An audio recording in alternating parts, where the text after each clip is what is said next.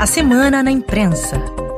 Adriana Moisés. Há três meses das eleições do Parlamento Europeu, a revista de linha editorial progressista Lobs informa que o partido de extrema-direita de Marine Le Pen, a sigla Reunião Nacional, pró-Rússia, já ganhou um aliado de peso, o grupo de mídia do bilionário Vincent Bolloré, décima primeira fortuna da França, estimada em 9,5 bilhões de dólares.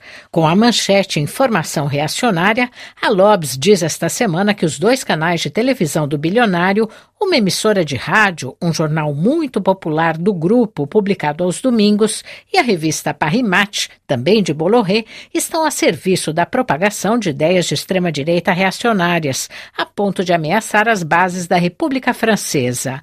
O grupo Bolloré faz isso sem a menor vergonha, com o dinheiro que faturou em negócios na África, destaca Lobs. Nos canais de televisão e na rádio do empresário, os âncoras veiculam fake news, comentários retrógrados retrógrados e preconceituosos contra imigrantes e estrangeiros em geral. Em reportagem interna, a Lobes mostra que Marine Le Pen e seus aliados mantêm contatos cada vez mais estreitos com o círculo de Bolloré.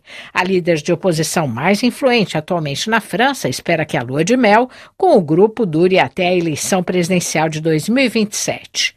Profundamente irritada com as decisões e o estilo de governança do presidente Emmanuel Macron, a revista Le Point chama o governo de Circo do Rei Sol esta semana em referência a Luís XIV, monarca que, pela diplomacia e a guerra, afirmou sua potência, estilo que Macron cultiva e nenhum colaborador aguenta mais, segundo a revista. Nas reportagens internas, os títulos são ácidos: Um governo sem rumo, Emmanuel Macron, um homem sem política, e o Estado, a empresa mais mal administrada da França crava Alepois.